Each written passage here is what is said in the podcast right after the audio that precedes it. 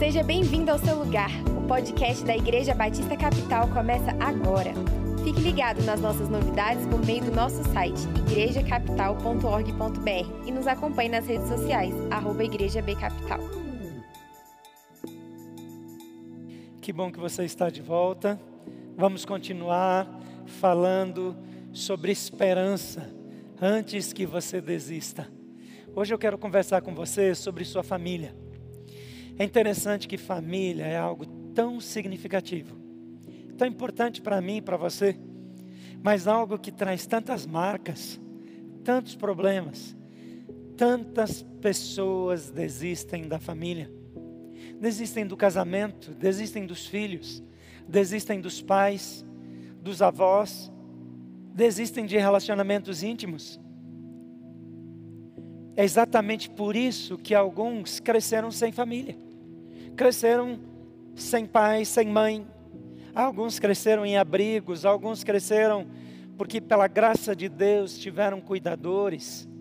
Outros foram maltratados, discriminados, porque eram considerados pessoas de menor importância no ambiente em que cresceram.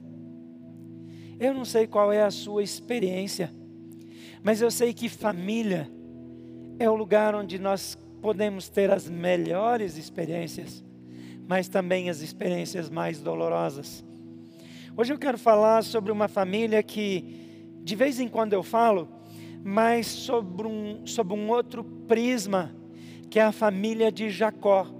Às vezes a gente fala dessa família enfatizando José, mas Jacó diz Gênesis capítulo 37, de 1 a 4, que ele habitou em Canaã, onde seu pai tinha vivido como estrangeiro. E essa é a história da família de Jacó. Quando José tinha 17 anos, pastoreava os rebanhos com seus irmãos. Ajudava os filhos de Bila e os filhos de Zilpa, mulheres de seu pai, e contava ao pai a má fama deles. Ora, Israel gostava mais de José do que de qualquer outro filho, porque ele lhe havia nascido em sua velhice. Por isso, mandou fazer para ele uma túnica longa. Quando seus irmãos viram que o pai gostava mais dele do que de qualquer outro filho, odiaram-no e não conseguiam falar com ele amigavelmente. Você percebe que essa é uma família que tem problemas? É uma família diferente do padrão de hoje. Naquela época, a poligamia era uma prática.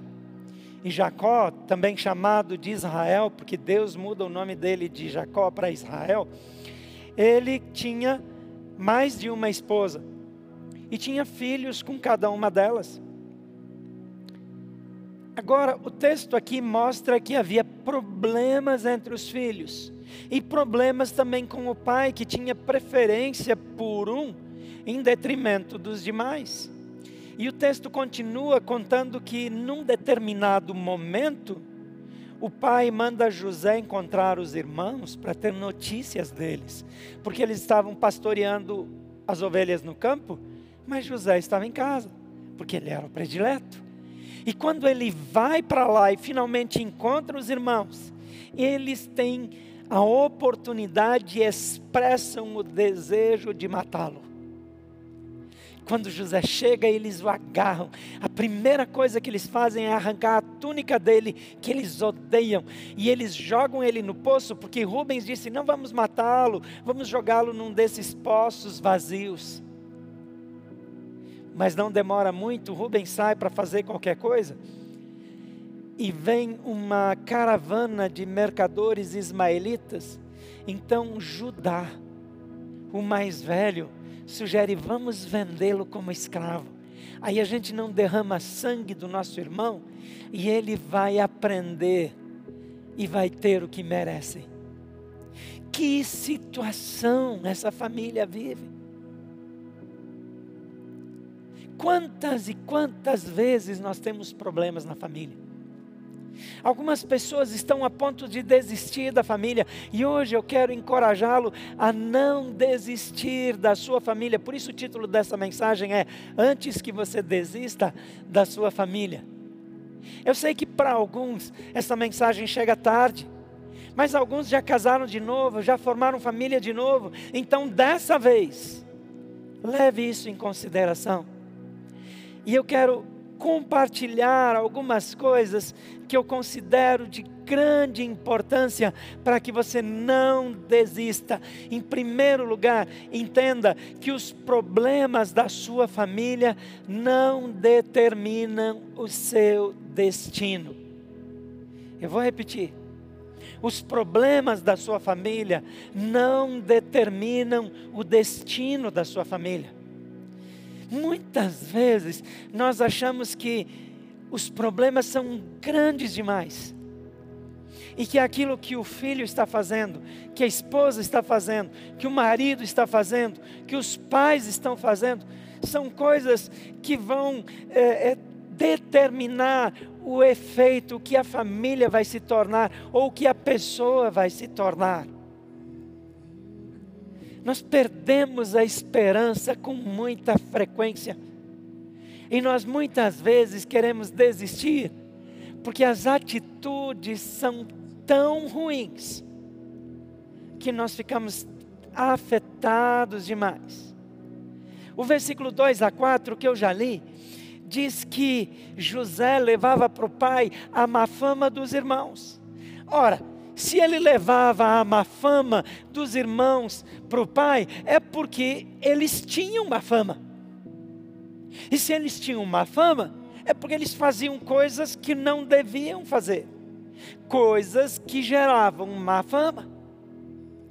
Tudo bem que José fosse um dedo duro, tudo bem que ele fosse o queridinho do pai, mas os irmãos mandavam mal. O pai mandava mal porque escolheu um para gostar mais. E quer saber? José mandava mal. José é o queridinho de todo mundo, mas ele era um fofoqueiro, mimado, sem noção. Tão sem noção que quando ele vai encontrar os irmãos, que tinham um ódio dele, porque ele era o queridinho, ele vai vestindo aquela túnica de metido a besta. Nenhum bom senso.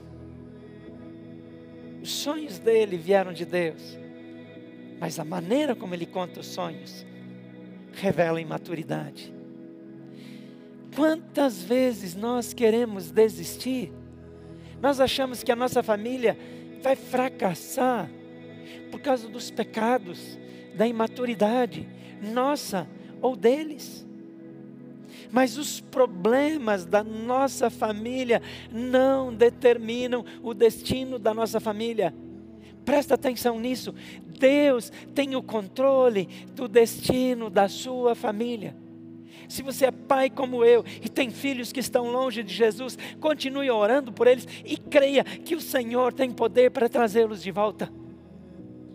Se você está num casamento difícil e hoje você não consegue sentir amor, não consegue mais ter nenhum tipo de sentimento bom para com seu cônjuge, creia que Deus pode mudar o seu cônjuge e os seus sentimentos se você não tem mais paciência com seus pais, se você já está a ponto de querer ficar longe deles, saiba que Deus tem poder para mudar o coração deles. O destino da sua família não é determinado pelos problemas que eles apresentam hoje os problemas que a sua família apresenta hoje só revela as falhas que ela tem. Mas Deus cuida do destino de cada um de nós. E Ele vai cuidar da sua família. A segunda coisa que eu quero dizer para você é que os erros que nós cometemos não necessariamente determinam a nossa história. Eu sei que parece que estou dizendo a mesma coisa. Mas aqui no versículo, capítulo 37, 19 e 20, quando José está indo lá encontrar os seus irmãos, eles dizem: Lá vem aquele sonhador. Diziam uns aos outros: É agora. Vamos matá-lo e jogá-lo num desses poços, e diremos que um animal selvagem o devorou. Veremos então o que será dos seus sonhos. O que nós temos aqui? Nós temos aqui o efeito inicial do erro de Jacó ou Israel, de demonstrar claramente a predileção por José em relação aos outros irmãos. Mas nós temos aqui também o efeito colateral da imaturidade de José, dele ser dedo duro, dele ser um sem noção. Mas nós temos aqui também a maldade caráter perverso dos irmãos. Que gente desprezível, capaz de querer matar o irmão. O texto continua dizendo que em vez de matá-lo, eles o vendem como escravo. Que tipo de gente eram esses irmãos de José?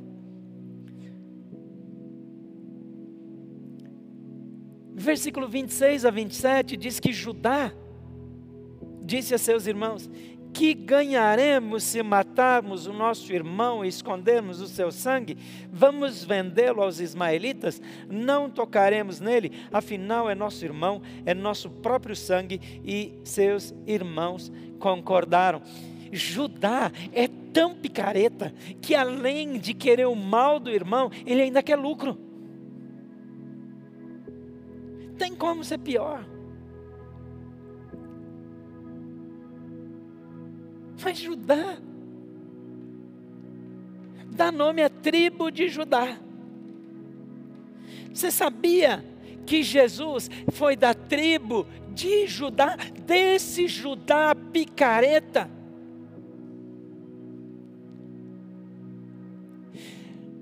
Porque aquilo que Judá é nesse momento, não é o que Judá continua sendo. Mais adiante na história nós vemos um momento em que Judá ele se coloca à disposição para ficar preso, para morrer, para dar vida por seu irmão Benjamim. Coisas mudam, pessoas mudam. O tempo passa e Deus muda as pessoas. Talvez você tenha cometido erros. Talvez você tenha cometido adultério. Talvez você tenha cometido abuso.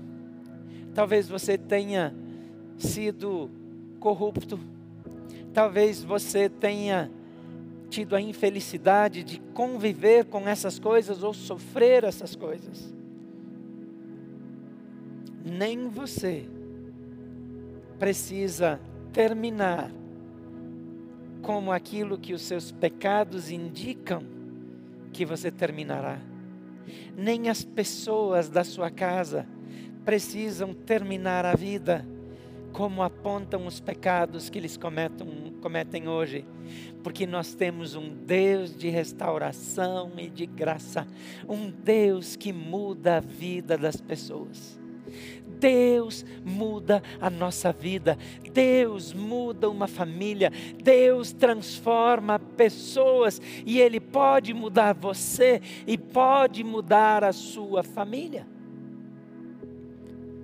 Porque os nossos erros não determinam a nossa história. E em terceiro lugar, as dores e as injustiças não limitam as nossas conquistas. Dores e injustiças não limitam as nossas conquistas. No capítulo 45, versículo 26 a 28 diz assim: E lhe deram a notícia, que notícia? Os irmãos de José são enviados ao Egito pelo seu pai para comprar comida. Lá eles dão de cara com José, que agora é governador do Egito. Você conhece a história. Depois de algum tempo, José se revela a eles. e manda buscar o pai. Quando Jacó recebe a notícia, ele nem consegue acreditar que na sua velhice ele voltaria a ver vivo o filho por quem ele chorou por anos e anos e anos. Não existe nada que deva manter você preso, chorando por anos e anos. A Bíblia diz que o choro pode durar uma noite, mas a alegria vem pela manhã. O choro é um período, o período de luto tem um tempo razoável que muda de pessoa para pessoa, mas depois de vivido o luto, tem um novo amanhecer. O amanhecer na vida de Jacó levou anos para aparecer. E o texto aqui diz: E deram-lhe a notícia: José ainda está vivo. Na verdade, ele é o governador de todo Egito. O coração de Jacó quase parou, não podia acreditar neles. Mas quando lhe relataram tudo o que José lhes dissera, e vendo Jacó, seu pai, as carruagens que José enviara para buscá-lo, seu espírito reviveu. Presta atenção nisso. Esse é o momento em que Jacó descobre toda a verdade, toda a conspiração dos filhos, todo o ódio que sentiu, a mentira que contaram, tudo vem numa vez só como é que eu e você reagimos quando uma verdade injusta, cruel, dura, maldosa, finalmente é revelada? Quando nós descobrimos que as pessoas que nós amamos, nas quais nós investimos, nos traíram, mentiram, esconderam a verdade de nós ano após ano, embora vissem o nosso sofrimento. Muitos de nós se tornam pessoas ainda mais amarguradas quando isso acontece e sentem é, é, um ressentimento em relação às pessoas que causaram-nos o mal. Mas veja o que diz aqui. Quando lhe relataram tudo o que José lhes dissera, e vendo Jacó seu pai as carruagens de José, que José enviara para buscá-lo, seu espírito reviveu. Era hora de rejeitar os outros filhos, era hora de amaldiçoá-los, era hora de destilar todos os anos de amargura e dor. Mas Jacó, ao contrário de muitos de nós, ao invés de olhar para o mal que sofreu, olha para o benefício que Deus lhe trouxe. E o texto diz que o seu espírito reviveu. Talvez você esteja amargurado por coisas do seu passado, da sua história que você não consegue controlar. Talvez você esteja triste por revelações recentes da sua história. Algumas pessoas, depois de anos, descobriram a verdade da sua história e tornaram-se pessoas deprimidas, pessoas que queriam desistir de tudo e de todos. Mas Jacó, depois de anos de dor e sofrimento causados por uma mentira, de uma maldade indescritível, a saber da verdade, escolhe olhar para aquilo que Deus fez por meio do problema e não para aquilo que o problema fez no coração dele. Percebe a diferença? Jacó não ignora a dor que a mentira dos filhos lhe causou. Jacó não ignora que os filhos foram de uma maldade indescritível. Mas Jacó sabe que Deus estava acima dos filhos dele, acima das circunstâncias, e tomou o filho dele e permitiu que ele sofresse, mas o colocou como governador numa época em que sem ele não haveria esperança de sobrevivência. Então ele celebra o que Deus faz por meio da dor e abandona a emoção causada pelo pecado sofrido. As dores e as injustiças não limitam as nossas conquistas. O texto aqui diz que Israel disse: Basta, meu filho José ainda está vivo, irei vê-lo antes que eu morra.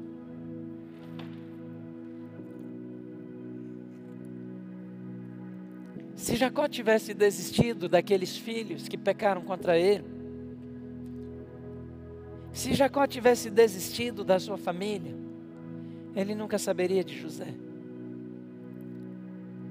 Se quando Jacó soube a verdade, ele desistisse dos filhos, nós não teríamos a história das doze tribos de Israel.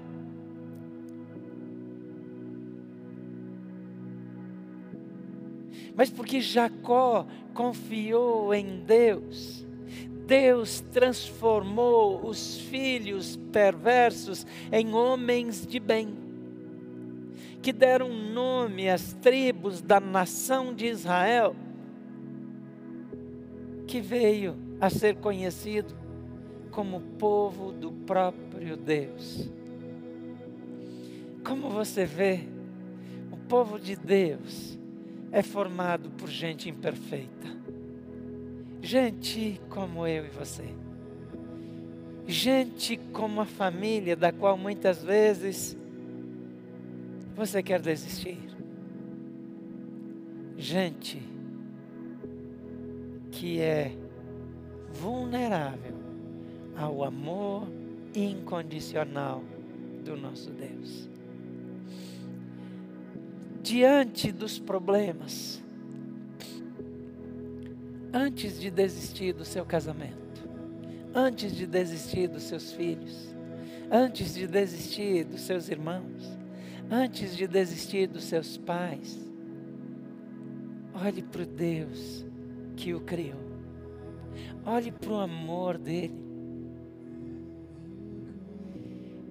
Ele amou tanto esse mundo que ele deu seu filho Jesus Cristo para morrer pelo seu pecado, pelo meu pecado.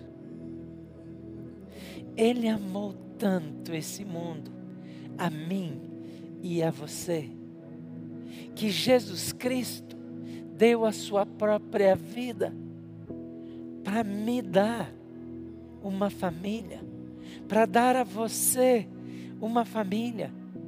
Não importa quanta dificuldade você tem na sua família terrena, Ele tem uma família espiritual para você.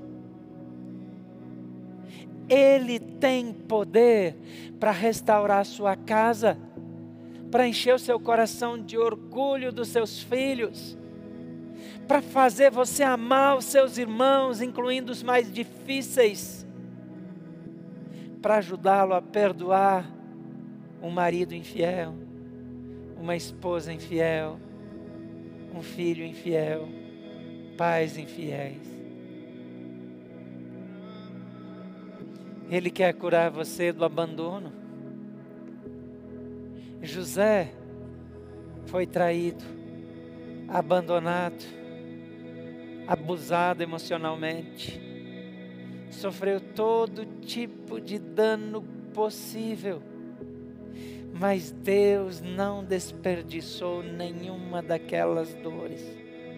Deus usou todas as experiências negativas para levar José à maturidade e transformá-lo na esperança daqueles que o desprezaram. Deus quer usar você na vida dos seus, para que eles sejam alcançados com amor e esperança. E as dores que você sofrer serão convertidas em benção, porque quem está no controle é Deus e não as circunstâncias. Escolha a sua reação. Você vai reagir como Jacó? Focar no que Deus fez e ter o seu espírito reavivado? Vai agir como José que quando melhora um pouquinho de vida, diz: Deus me fez esquecer da minha casa, da minha família, dos meus irmãos? vai esperar ser confrontado por Deus, como José foi quando os irmãos inesperadamente aparecem diante dele? Vai esperar o confronto de Deus, como os irmãos de José, quando, temendo o governador, descobrem que ele é o irmão que eles traíram e venderam? Na verdade, não importa o momento da sua mudança, mas se você vai deixar Deus tocar o seu coração. Eu não posso impedir você de seguir em frente com os planos do divórcio. Eu não posso impedir você de alimentar o ódio por seus irmãos ou por seus pais. Eu não posso impedir você de ter sentimentos e desejo de vingança contra aqueles que o feriram. Eu não posso impedir você de fazer escolhas erradas. Mas antes que você desista, eu quero lembrá-lo: a esperança em Deus em Jesus Cristo a transformação e a vida. E a Bíblia diz que se você entregar a sua dor, Ele cura o seu coração. Algumas pessoas não têm coragem de crer em Deus, mas eu desafio a orar e dizer: Senhor, eu sei o mal que me fizeram, mas eu entrego todo o mal que sofri nas tuas mãos, crendo na tua justiça e na tua restauração. Você quer dizer isso agora mesmo? A Bíblia diz que quando nós esperamos nele, nós não somos desapontados. Ele traz cura e traz restauração, porque Ele é a cura, Ele é a esperança. Mas alguns não podem viver isso porque só conhecem Jesus daquilo que as igrejas falam, daquilo que os cristãos falam. A Bíblia não diz que você tem que ter religião, ela diz que você precisa entregar o seu caminho ao Senhor. Confiar nele e ele vai agir. E a Bíblia diz que se você confessar Jesus como Senhor e crer nele, crer que ele é o Filho de Deus e crer que ele morreu em seu lugar, mas ressuscitou e ele o ama e ele lhe oferece salvação, a Bíblia diz que você é transformado e se torna membro da família de Deus. Tornar-se membro da família de Deus muda tudo, muda absolutamente tudo. Então encorajo você a dar esse passo de fé agora mesmo. Não importa a sua dor, não importa a sua história, não importa se você fez ou sofreu, Jesus te estende a mão e diz: Vem, eu amo você. Responda esse amor e repita essa oração que eu vou fazer. Diga: Senhor Jesus, eu creio que tu és o Filho de Deus e eu sei que o Senhor morreu no meu lugar, mas ressuscitou, está vivo e está sentado no trono. Eu sei também que o Senhor sabe tudo o que eu sofri, mas o Senhor sabe também toda a dor que eu causei. E nessa hora, nesse momento, eu peço que o Senhor me perdoe perdoe os meus pecados. Me dá nova esperança. Me dá perdão e me torna membro da família de Deus, porque eu te recebo como meu Senhor e meu Salvador. A Bíblia diz que se você tomou essa decisão e fez essa oração pela fé, não só como uma repetição, mas pela fé, a Bíblia diz que você começa uma nova vida nesse momento. Ele tem tudo sob controle. Ele ama você e ele recebe você no seu reino e na sua família. Que Jesus o abençoe.